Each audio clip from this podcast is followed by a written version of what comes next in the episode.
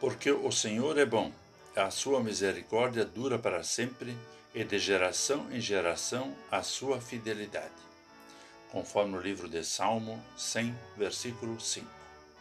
Olá, querido amigo da Meditação Diária Castelo Forte 2023, dia 30 de abril. Hoje eu vou ler o texto de Adriane Lorenz Kassen, com o título Bondade e Misericórdia Transformam. Será que temos a real dimensão da profundidade desse versículo? A bondade de Deus não pode ser resumida ao fato de as coisas acontecerem como gostaríamos. Falar da bondade de Deus é, antes de mais nada, reconhecer que Ele age por amor a seus filhos e filhas, independentemente das nossas atitudes. Esse amor não é o que estamos acostumados a ver na televisão ou nos contos de fadas. É amor concreto, que age, que transforma. Misericórdia não é ter pena ou fazer de conta que não aconteceu. Misericórdia é, segundo o dicionário, a manifestação de sentimentos como perdão, indulgência, graça, clemência. Podemos dizer que é olhar o ser humano na imperfeição e necessidade de importar-se com ele.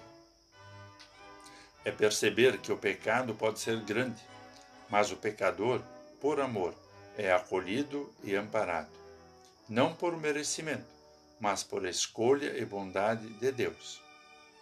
Incrivelmente, isso é para sempre, não enquanto for agradável ou interessante.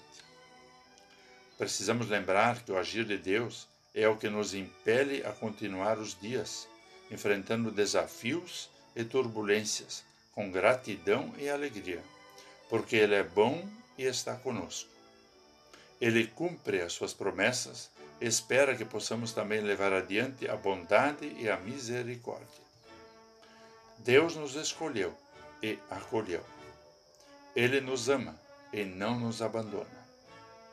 Esse é um grande presente que não pode ser escondido ou guardado, mas que precisa ser vivenciado e partilhado em palavras e atitudes. Vamos falar com Deus. Graças te rendemos, bondoso Deus, por não desistires de nós e continuares a nos moldar com teu amor e misericórdia. Dá que tenhamos o coração agradecido por esse agir e que levemos adiante essa boa nova. Em nome de Jesus. Amém. Aqui foi Vigan Decker Jr. com a mensagem de hoje.